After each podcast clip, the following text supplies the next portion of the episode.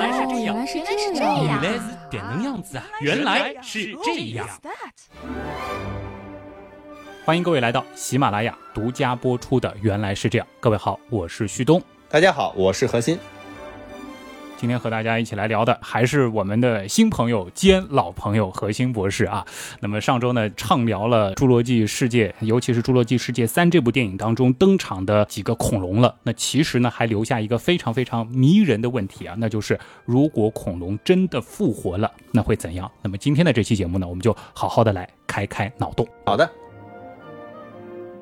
这个问题呢会怎样？电影本身其实已经在尝试回答了。那我们就先顺着电影的情节啊来聊一聊。就是如果按照电影当中复活恐龙的方法，取一滴蚊子血，从里边提取一些恐龙的 DNA，然后呢进行复原，何博士，你觉得科学吗？这个其实就是我们说整个侏罗纪公园、侏罗纪世界里面最大的一个 bug 了，啊因为我们知道这个 DNA 啊。它是有自己的半衰期、降解期的，嗯那事实上呢，它不可能保留那么长的时间，因为距离我们最近的恐龙离现在有六千六百万年了，更不要说还有一些侏罗纪公园里面的物种都是真正侏罗纪的，那离现在都是上亿年的这样的一个时间了。首先是你拿不到这些片段，然后呢，我们在现有的这些科学研究里面，确实有些研究呢说自己在化石里面是有 DNA 的一些残留的，但其实这些残留。都是一些破碎化的一些信息的，它甚至都达不到这种我们说一个基因片段这种感觉，因为我们说 DNA，大家会觉得很神秘啊，其实它本质上呢就是一个脱氧核糖核酸嘛，就是一个化合物而已。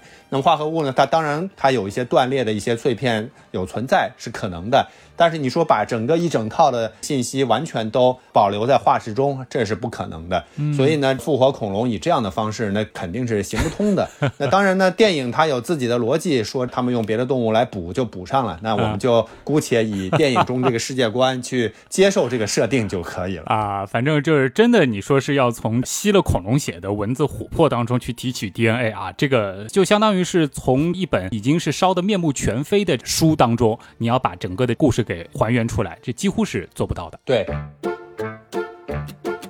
那如果真要复活恐龙，还有别的可能的路径吗？我之前也想过，包括我看到过有一些科学研究啊，有一些逆向的思维去做过类似的这种实验。嗯，它其实不是说我们从古 DNA 里面去想办法，而是从现代生物上去想办法。什么意思呢？比如说我们在现有的一些基因工程上面，在一些鸟类，比如说用家鸡做实验，有过这样的实验，就是在它的胚胎发育期啊，去诱导它的一些基因的一些表达。比如说在这个鸡的胳膊啊上创造出更多的爪子，让它表达出来。那你其实就可以想象啊，鸡的胳膊上现在只保留了相当于两个指骨，还算是比较明显的。就是我们如果吃鸡翅膀的时候，大家其实可能都会发现啊，翅尖有一个小指甲，然后有时候那个尖儿旁边那里，就是那个弯的那个地方也有一个小指甲。但如果我们在基因表达上诱导它，让它比如说四个指甲全部又重新发育出来，这个爪子又长出来，那其实你就可以想象，这个恐龙长爪子就是这样呀。那如果你还能够更好的去定向，让它比如说这个骨骼啊、尾巴、尾变大宗骨、鸟类尾宗骨啊不要愈合，让它继续发育，那可能就变成恐龙尾巴的样子了。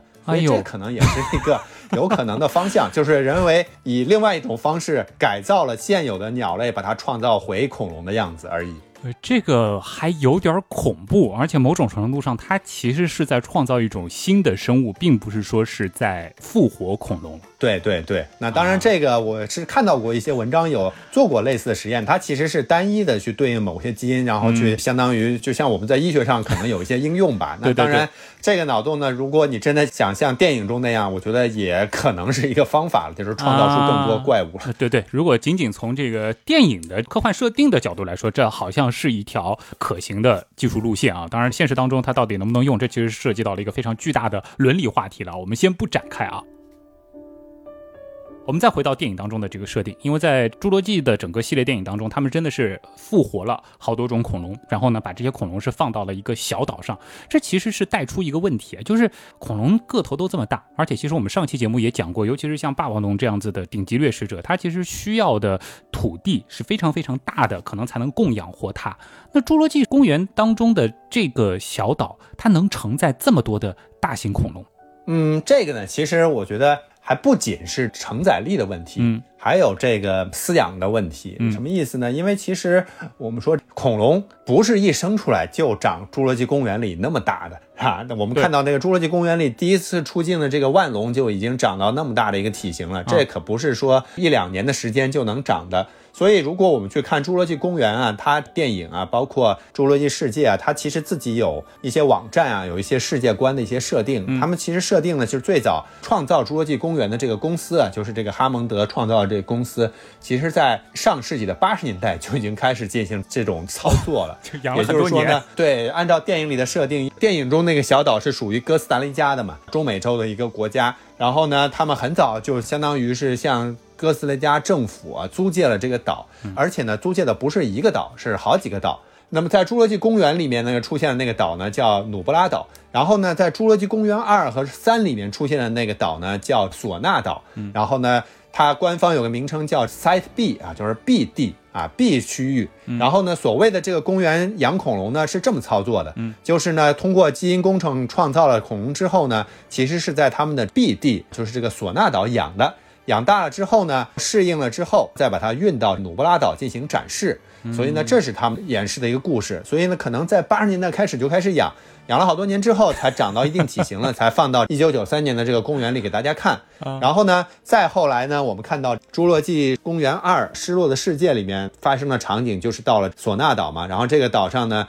当时就有一个疑问，就是说这些恐龙没人管了，没人喂了，然后又缺什么什么氨基酸，是不是就死了？然后这个电影活得挺好的，是因为植食性的恐龙吃了某种植物，找到了解决方式，然后肉食性恐龙吃植食性恐龙就找到解决方案了。那当然电影是这么说嘛，就这么行得通了。那就像刚才旭东提到的这个问题，就是这些岛能不能承载这么多恐龙啊？是，我觉得这个承载食肉恐龙问题倒不是很大。为什么呢？因为本身我们看到这个岛上啊，它其实。不论是从公园一还公园二，整个这个环境里面，它食肉恐龙其实就没几个啊，都是相当于是最重要的一个展示物了。嗯，你想想，侏罗纪公园一里面就出现了一个霸王龙，一个带有侏罗纪公园特色的双脊龙，因为真实的双脊龙不长那样。对，然后也有几只所谓的迅猛龙，然后又被霸王龙给干掉了。嗯，那你想想，剩下还有几只食肉恐龙啊，都没展示。然后到了侏罗纪。公园二啊，这里面呢展示了这个岛上的食肉恐龙，也就霸王龙一家、迅猛龙一小群，好像其他食肉恐龙就没有。然后其他是那个小型的食肉恐龙，是那个美颌龙，又叫秀颌龙，有一小群。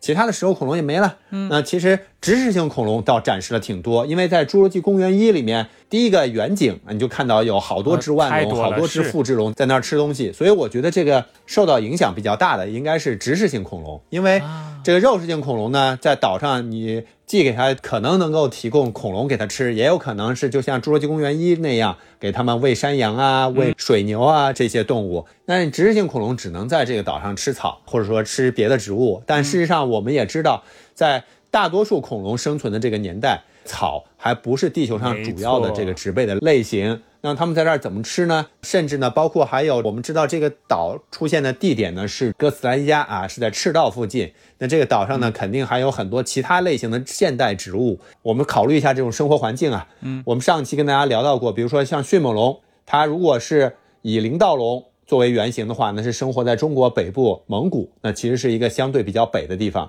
如果是以恐爪龙为原型的话，那也是美国的北部，也不是一个赤道附近。对，那霸王龙呢，同样也是生活在比较北方的。你把这些动物都拉到赤道去生活了，热坏了。其实 也很难说它们是否能适应在这儿生活。那食肉恐龙这样。植食性恐龙也会面临同样的问题，我觉得这个就等于公园也就不考虑这些细节了，反正都是人人养的产物了。对。然后另外呢，我们再看到《侏罗纪世界》这个世界观里面，他们其实又培育出了更多的恐龙的种类，但是呢，按照官方的说法，好像《侏罗纪世界一》里面好像也就二十种恐龙左右吧。那所以相对来说，恐龙的种类。也没有我们想象中的很多很多种恐龙的数量呢。虽然可能比侏罗纪公园要增加，但是估计离侏罗纪公园这个时间也就二十年左右嘛，也没增加到哪儿去。所以从这个角度来讲的话，他们在这儿的生活呢，如果按照电影中的设定，反正在岛上植物也能吃，然后食肉恐龙呢也能找到植食性恐龙吃，那么活下来的问题应该也不算特别大吧。对，而且有一个前提，就是毕竟这些恐龙在这个岛上，即使是按照电影当中的设定是八十年代开始养，然后到现在也不过是四十年的时间，可能这个生态系统未必会到要崩溃的那个时间节点。对，那所以呢，电影《侏罗纪世界二》里面就人为制造了一点崩溃嘛，就直接让这个岛火山爆发就没了，啊，就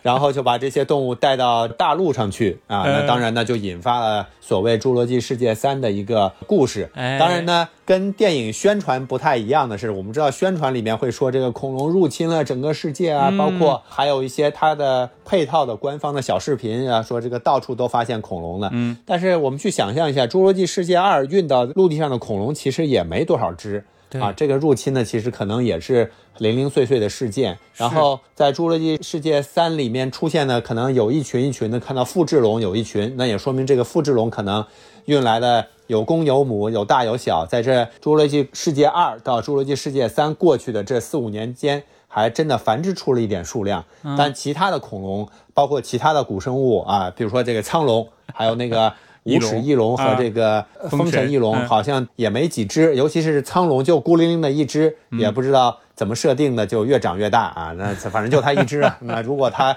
真的能够像电影中其他那些动物一样，不断的孤雌生殖，那才有可能让它们的种群去扩大，才有可能引发所谓的恐龙危机啊。对对对，这个其实就带出了一个我们顺着电影当中的设定的思考啊，就是如果恐龙真的复活了，并且啊因为种种原因它进入到了自然的环境当中，给他们一定的时间，他们到底有没有可能真的适应如今地球的生态？一起来开开脑洞吧。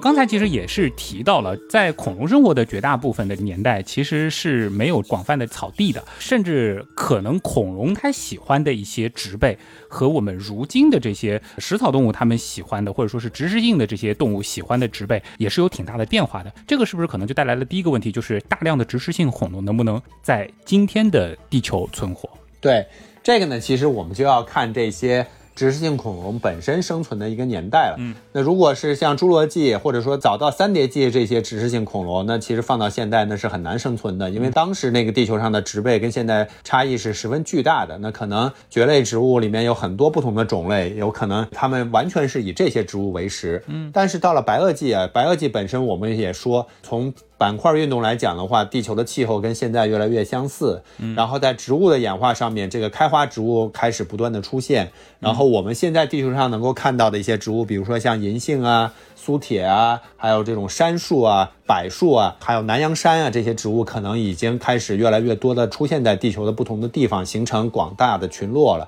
所以那个时代的，尤其是到了白垩纪中晚期之后的那些植食性恐龙，它已经是去适应这些植物了。那么，包括我们去看恐龙的那些不同的种类，我们会注意到，比如说像鸭嘴龙科这些动物啊，它们在白垩纪晚期其实数量是比较大的。然后包括很多纪录片里面都会反映它们会有长途迁徙的大的种群，那其实也就反映了它们其实适应环境的能力还是比较强的。因为我们去看很多鸭嘴龙类的这种复原，你会发现它们的嘴巴看起来挺小的，对然后是有腮帮子的。如果你去看更多的一些资料的话，里面会提到，比如说像这种复制龙啊、三角龙啊，包括我们中国的这种青岛龙啊、山东龙啊，它们的牙齿很多，然后呢就会有这种能够真正起到这种臼齿作用的功能，也就是能够去磨损植物，把植物嚼得更细一点，然后呢更方便于消化，也就使得它们能够去消化那些在演化中越来越不适宜去取食的那些植物，因为其实我们现在这个世界上那些植食性的动物，我们知道占据比较优势的那些是反刍类的，嗯。那包括我们说的偶蹄的家族里面呢，比如说像这种鹿啊、羊啊、牛啊这些动物，它们其实都是不断的在嚼啊嚼啊嚼。对，我记得牛年说牛那期当中也说过，这些动物为了能够适应吃草，真的是付出了巨大的努力。对，然后呢，又要靠肚子里面这些不同的胃、不同的功能，然后再靠微生物的大量的一个发酵，最终才能够把这些植被去消化。那如果那些所谓的被人类复原的恐龙不具备这样的牙齿条件，以及不具备这样的一个胃和肠的条件，那其实带到这个世界上，它也活不了。啊。那么如果是比如说白垩纪最晚期的那些鸭嘴龙类，我觉得这个活下来的可能性还是蛮高的，因为他们吃过的一些东西，现在其实在地球上仍然是有的。那这就是这些植食性恐龙可能面临的问题，而且呢。还有一个问题是我们说现代的植物啊，其实很多植物都带有毒素。对，比如说最简单的豆科植物，其实里面很多都有毒素。嗯，那么要消化这些毒素啊，其实还是需要有很多的演化的一个机制，就是说生化的一些演化的一个机理。这些恐龙复活回来具不具备？这可不是一下就能具备的。所以我觉得这个。真的有可能，你把植食性恐龙拉回来，放在那儿吃，可能过不了几天，全部都中毒了。就不要说饿死了，先吃到肚子里，先中毒生病而已。哎，这个真的是，就大家别看好像现在的牛啊、羊啊可以吃草，这个大象啊，但是好像吃东西都狼吞虎咽的，这个没问题。但其实也都是千万年的适应的结果，他们逐渐逐渐的才掌握了可以大快朵颐这些植物的能力。如果说贸然的从过去拉一头恐龙回来，或者说是复活一头恐龙出来，他们未必能够具备这样的适应能力啊。这个是植食性恐龙的情况。那如果说是食肉类的恐龙，你倒是觉得问题不大，是吗？食肉性恐龙，我觉得是问题不大的，因为其实当时我跟导演对话的时候就提了这么一个问题嘛。那不仅是食肉性的恐龙啊，包括像风神翼龙这种可能吃肉的，那它吃什么呢？那导演当时也提到说，这个地方不是有很多的其他的，比如说鹿啊啊，我们知道这个电影中可能有些情节里面还有鹿和恐龙一起出现的这种场景，那他们可能就会去捕食，甚至。吃腐肉也行啊啊，那当然这也有可能。那如果我们去抛开这样的一个电影的视角，我们真的把一些食肉恐龙带回来，那么我觉得这个地球上现在那些生态相对比较良好的，比如说非洲啊，那这个到处都是羚羊和斑马的这个地方，你放上食肉性恐龙，它当然能够活下来了。那么多的 可捕食的对象，但是你比如说把它放在像我们人类聚居的这些环境，那类似于像。北美大陆啊，欧洲大陆啊，包括我们中国的这些地方，嗯，那其实本身有很多区域食草动物的数量种类就不多，然后你来一只大恐龙。别说养大恐龙了，就我们说这种地方，现在的这个欧洲、北美和亚洲，对都不一定够吃。老虎、狼啊，它的生存都没有那么容易，他们找一个猎物的这种困难性都很大，更不要说这个在这儿放一只霸王龙了，对吧？对每天要抓一头牛，它到哪儿去抓呢？那可能就会跑到人的牧场去抓了。这这其实就是新的矛盾了，就是变成。我们现在在科学上经常讨论叫人兽冲突，这就变成人龙冲突了 啊！这个就是这个，说不定放牧的人经常要跟政府投诉，这个要补偿，对吧？每天死一头牛，这可不是谁能承受的。这太恐怖了！这霸王龙跑到牧场里来偷牛吃，这个严重程度已经远远的要超过老虎、狮子了啊！从这个消化的角度来说，应该是没有什么问题的。这个主要的问题是在于，到底有没有那么多的大型。的猎物可以供养得起这样子的巨兽了。那从这个角度来说的话，是不是说小一些的，像我们前面讲的什么林盗龙啊、恐爪龙这种，它倒是有可能能够在现在的生态系统当中扎根的呢？对，我觉得这个扎根应该是没什么问题，因为从生态位的角度来说的话，因为林盗龙体型不大嘛，它比如说跟小型猫科动物、跟那些幼科动物竞争，应该也都差不多。然后你比如说像到恐爪龙这样的大小的，那可能跟这个狮子、老虎去竞争一下，应该也没什么问题。嗯，那这当然也是我们的一种猜想了。如果是更小的一些。食肉性的恐龙就是往鸟类演化的那些，那其实你把它拿回来，那其实就跟鸟类也没什么太大的差别，在森林里抓点虫子啊，抓点蜥蜴啊，甚至去抓鱼啊，可能也都没问题。对对对，而且就是说我们讨论的这个时间尺度，可能也就是说他们进来，然后生活个几十上百年这样子的一个时间，那基本上是没什么问题的。那如果是拉长更大的这个时间尺度，几万年甚至是几十万年，那可能还是得看怎么说呢？演化的竞争了，就是看他们最后这个才能走到。到底了。其实我觉得，即使是在电影的世界观的设定里面，也挺难的啊。为什么呢？因为电影里面每一个动物其实复活的可能多的也就十几只、几十只。散到世界各地之后，长得好的，比如说我们刚才提到复制龙的，我看它群体也就几十只的这种样子。那事实上呢，对于一个物种的生存来讲的话，如果我们从生态学的角度来说的话，这些动物统统都是按照现在的标准都是极微物种，对吧？都是特别 特别小的种群。你说这么一个小种群，它自己能够活下来，还是有可能的。但是你说这个种群能延续很长时间吗？它能找到配偶吗？它能真的能够顺利繁殖出更多个体，然后还能生？存存下去吗？这个就很难了。就别说上万年了，我觉得能够持续个几十年已经很了不起了。对你从生物多样性的角度，从它的这个基因多样性的角度，这个其实都有很大很大的这个问题啊。所以可能只能讨论的是他们能不能复活，然后自己独立的这个生存。至于他们是不是真的能够成为生态系统当中的一个环节，或者说是重新成为生态系统当中的一个环节、一个组成，这个难度太大了。对，因为其实如果复活一个恐龙，轻易的它就能够占领全世界的话，那我们说现代世界上的很多动物的保护就没那么难了。哦，这倒是，像您是做这个动物保护工作太多年了，太知道这个当中的不易了。就是我们换一个思路去想，那如果假设搞一只霸王龙复活回来，然后扔在户外，它就能活下去，那我们现在保护老虎，随便从动物园里养的老虎扔到户外去，老虎就活下来了吗？这其实是。基本不可能的事情，因为我我们还不能排除这个恐龙是不是也需要向它的父母学习捕猎技巧呢？对吧？对对 对，这可能也是个问题。然后，如果是复活，它肯定先是在实验室，对吧？然后可能是在一个人工圈养环境，就像电影当中，然后再野化，它它其实会遇到类似于老虎野化啊、什么大熊猫野化一样的这个问题，它其实是要有一个非常长的过程的。对对，所以我们只能以电影的这个世界观去架空一下，去想象一下，真实世界真的有，也不是一件容易的事情。哎，是的，是的，是的。那再考虑一些其他的情况呢？就比如说当时的含氧量和现在的地球的这个含氧量，还有就是我们一直说恐龙时代会比现在更加的温暖嘛？这些条件如果考虑进去的话，你觉得会影响到恐龙的生存吗？我觉得这个影响应该不大，但是可能的话呢，就像我们说的侏罗纪的那些恐龙，可能受了影响会相对更大一点，因为我们所说的含氧量啊、温度啊，那其实侏罗纪是比现在是明显，嗯，氧气可能多一点儿，然后那个温度是明显高的。那白垩纪呢？当然，白垩纪的中前期呢，那可能温度上面比现在高，但是后面的温度跟现在其实跟世界上现在温带啊，包括热带的很多地方差别不是特别大了。嗯，那。当然呢，我们知道现在的这个气候里面的极端到冬季的这个气候肯定是比白垩纪时期要冷的，那这是现实。嗯，从气候的角度来讲的话，我觉得如果复活的这些恐龙生活的区域主要是相对来说是在我们亚热带啊、热带啊这些区域，那它还是能够找寻到自己的生存空间的。但是你一下就把恐龙复活就扔在这个寒冷的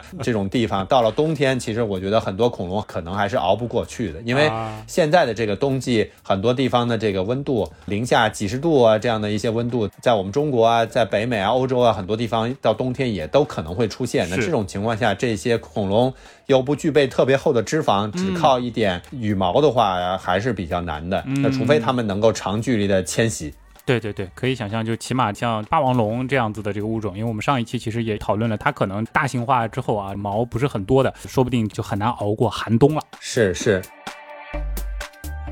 这其实又带出了一个问题啊，就是说，在当时一些高纬度地区，我们讨论的是白垩纪末期啊，是不是还分布有大型恐龙呢？有的，因为其实呢，在白垩纪末期，我们说像北美的北部啊，亚洲的北部，其实跟现在位置也差不多，只不过没有现在那么冷。嗯，那它一定也会有下雪。然后呢，到了南美和南极，还有澳大利亚这一带呢，那其实呢，现在的位置呢是更靠南的，而当时的位置比现在要更靠北一点儿。但是那个时候的气候呢，也已经能够使得他们拥有所谓的极昼极夜现象，然后也会有下雪的情况。当然不是我们现在想象那样冰天雪地完全冻住啊，它可能是下一点雪，可能之后还会化掉。嗯，但是呢，在这种环境之下生活的恐龙也是有自己的适应能力，就是已经能够去适应一些带有冰。雪气候的地方了，包括在北半球呢。我们知道前些年也有发现的，在新的纪录片叫《史前星球》里也有表现的，叫北极熊龙啊，也有翻译叫白熊龙，因为在当地的语言里面用北极熊这个名字给它命名的。嗯，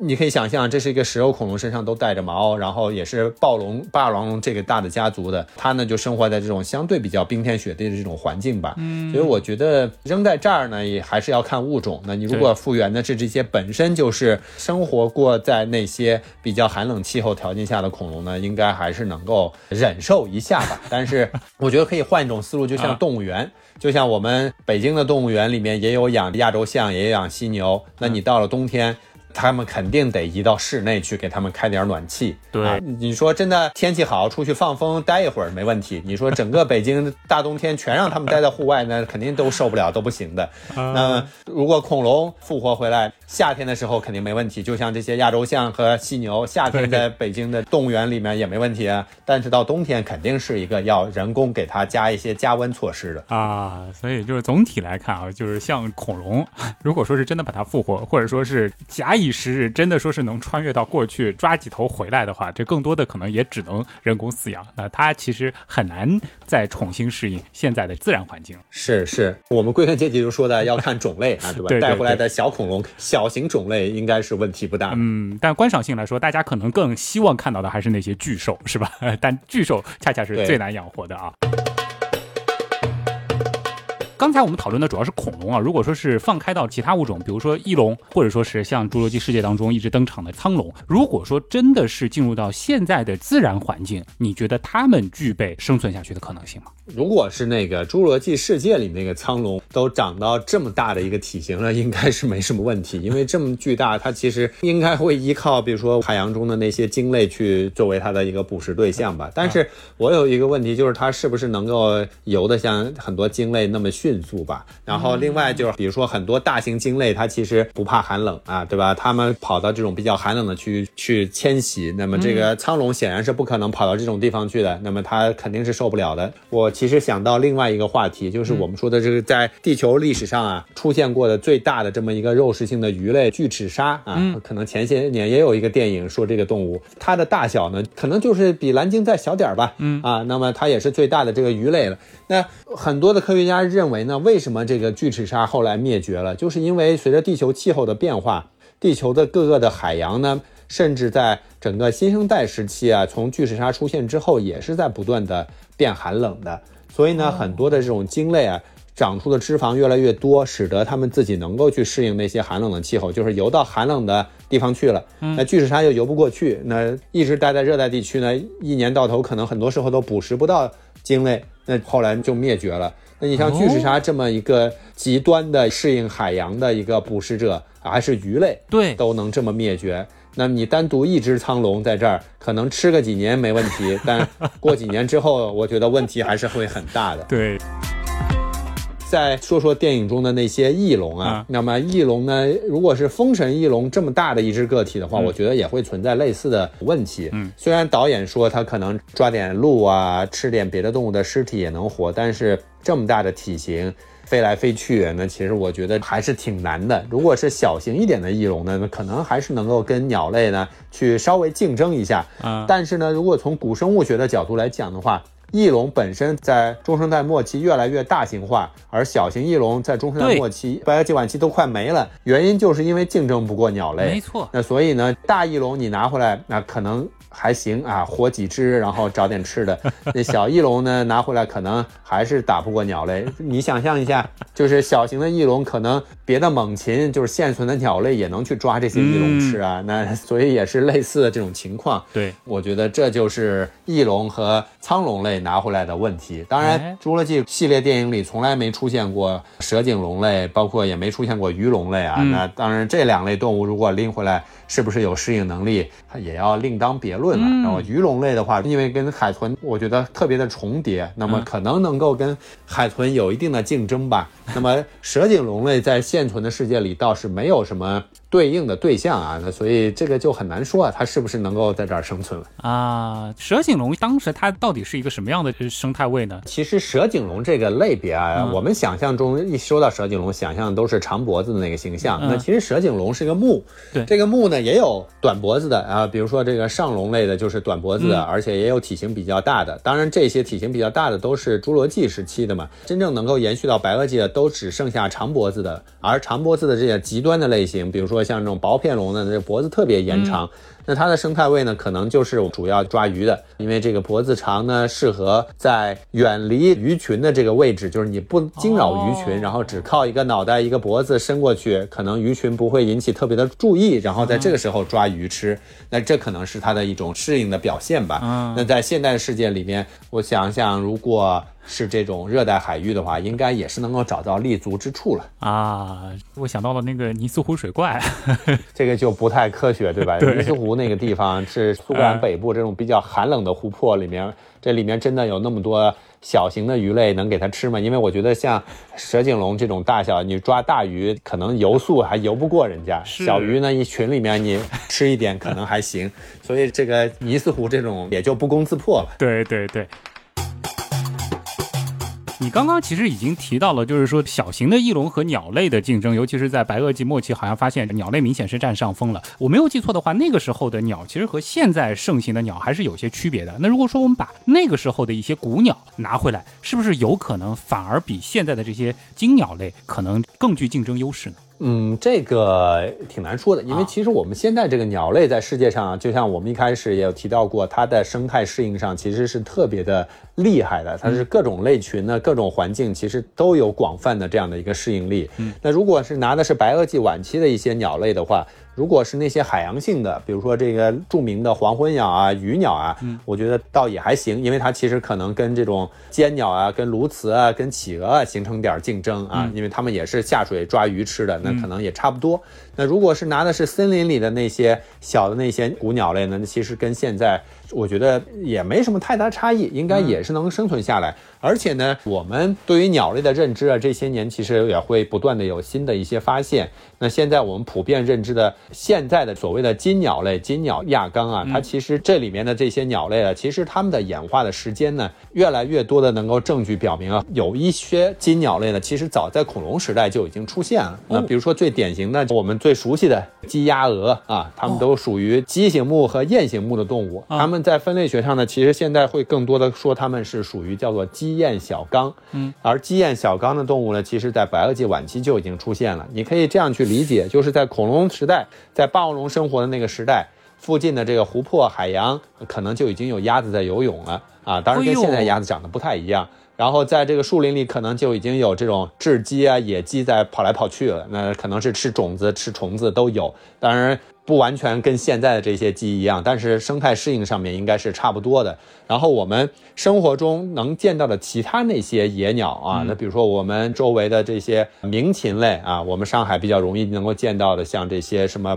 白头鹎啊、乌冬啊，它们演化的时间要更晚一点。那在中生代的时候呢，那可能在森林里还有其他的跟它们类似那些反鸟类在生活。那么它们如果带回来跟现有的这些名禽可能会形成竞争。但是你说这个。把中生代末期那些鸡雁小纲的动物带回来，其实相当于就是带回来一个更原始的鸭子、更原始的鸡而已。对对对，当然你考虑到就是和现生的这些物种做竞争的话，那毕竟现生的物种它的这个祖先是经历了那么长时间的对新环境下的这个地球的这个适应了，可能适应能力还是会比他们的这个先祖们更适应如今的地球。是的，是的。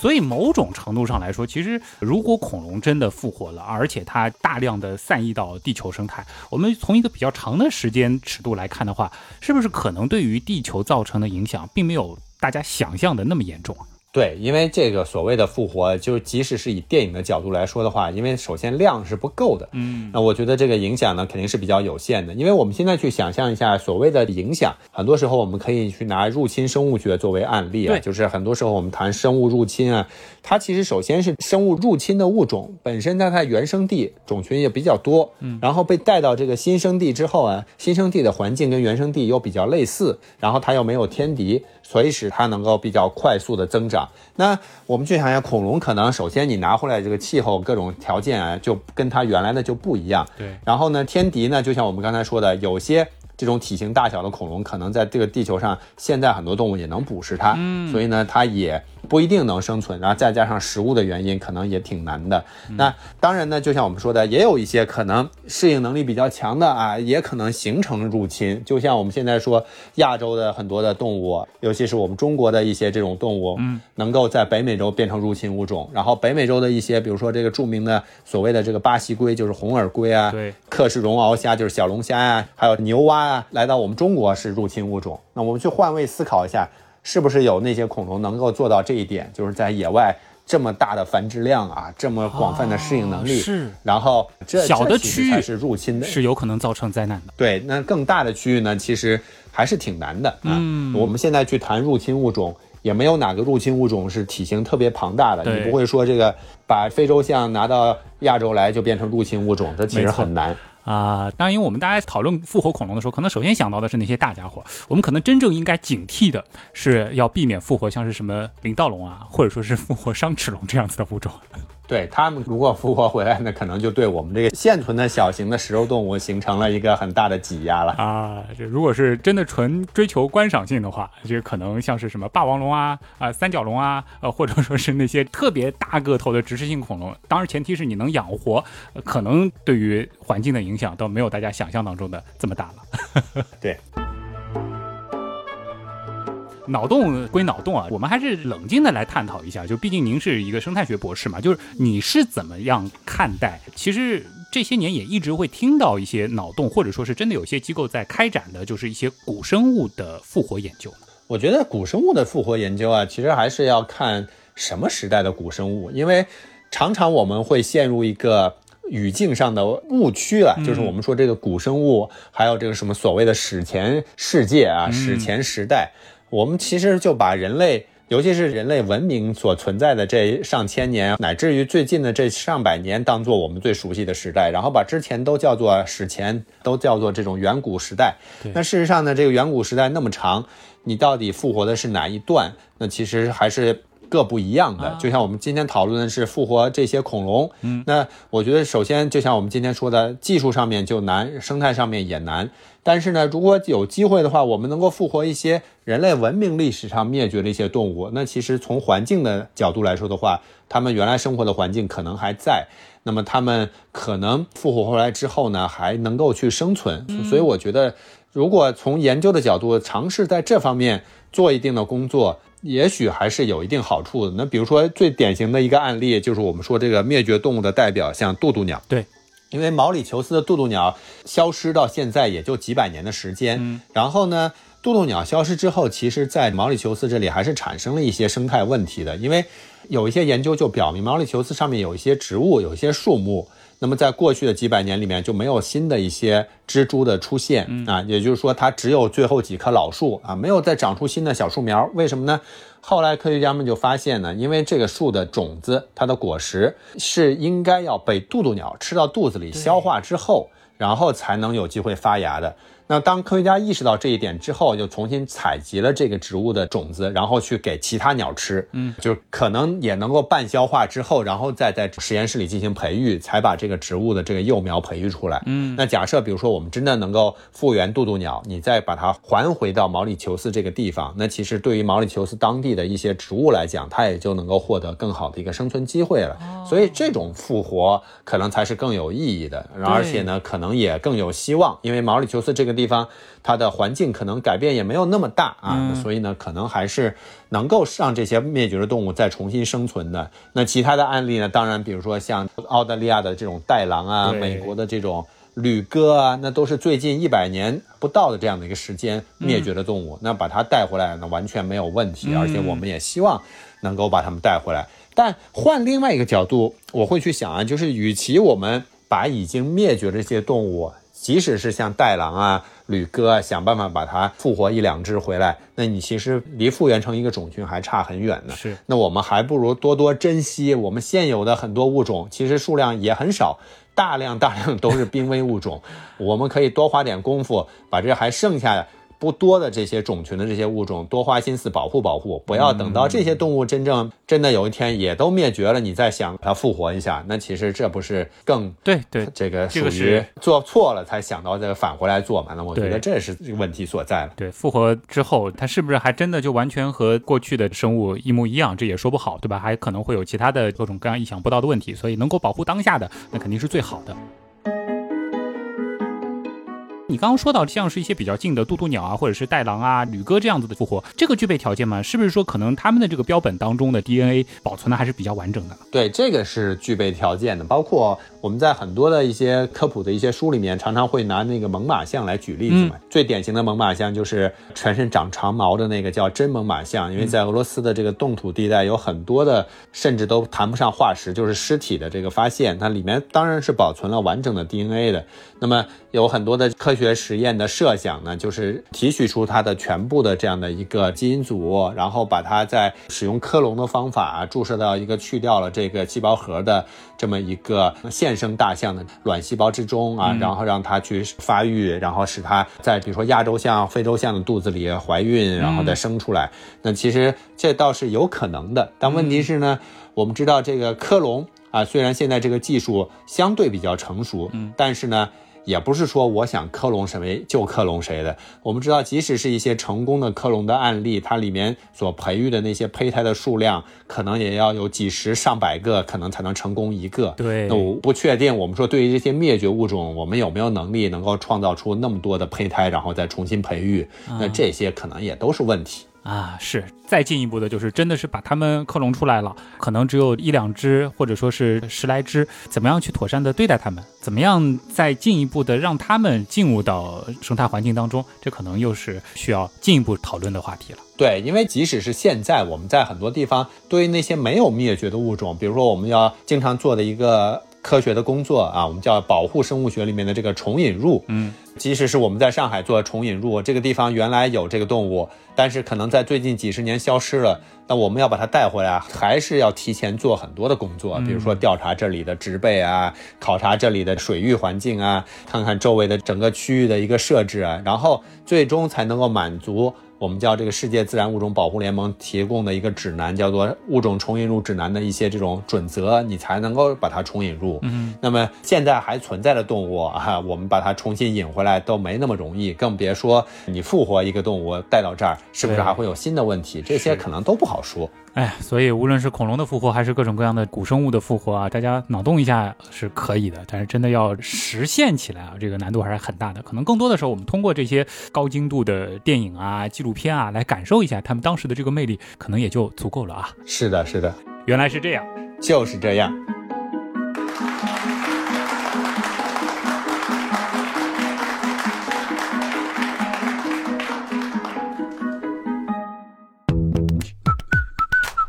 这一次跟何博士开脑洞，还是有非常非常多的意外的惊喜的，因为可能设定上呢，主要就是来探讨一下这个古生物的这些复活，包括可能围绕着电影当中的一些情节来展开讨论。但是何博士，你还是会补充很多的关于生物学、保护生物学啊，这个生态学当中的一些知识的啊，这个是特别有魅力的一点。对，聊完之后感觉怎么样？是不是在原样当中聊，可能会比其他的一些节目里面聊自由度更大一些？对，因为时间不受限制嘛，那其实大家就可以多聊聊。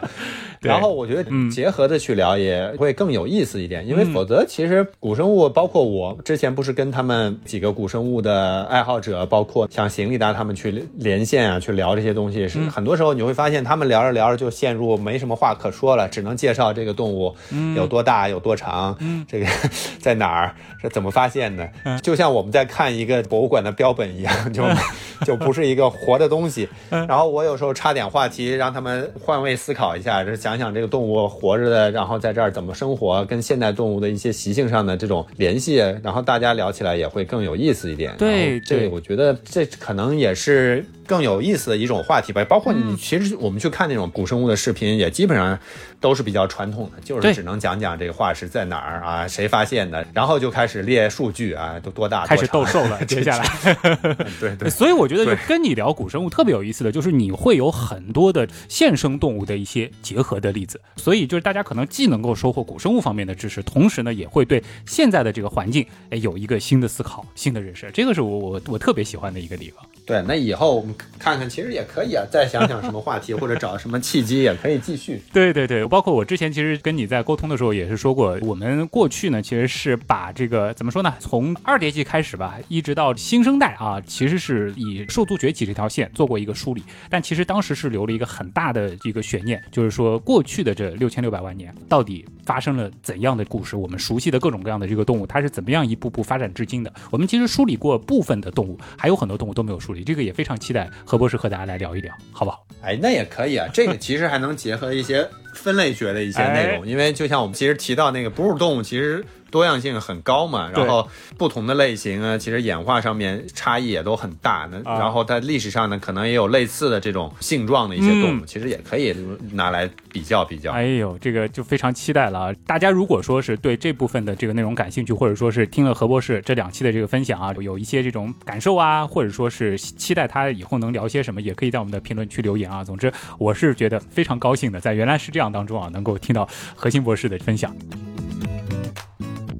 那么今天的原来是这样的，到这儿真的就是这样啊！再次感谢通过所有方式支持和帮助过我们的朋友。原来是这样的发展，真的离不开大家。哎呦，谢谢何博士啊，也替我说这句话了。以上就是今天的节目了，我是旭东，我是何鑫，咱们下期接着聊，拜拜。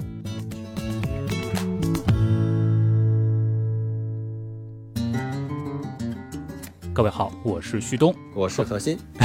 你说一句“大家好，我是何鑫”。大大家好，好的，好的，好的，好的，好好，再来。呃，那呃叫什么？努努？哎，这个我突然给忘了。你就说那个岛吧，没关系。努布拉啊，努布拉岛，努布拉岛啊，努布拉岛。语境上的这个这个这个这个这个误区了，就是我们说这个古生物，这个这个这个这个这个。这个这个这个这个这个，原来是这样，就是这样。哎，对，接的好。呃，你可以再接的稍微再自然一点，就是原来是这样。好 好。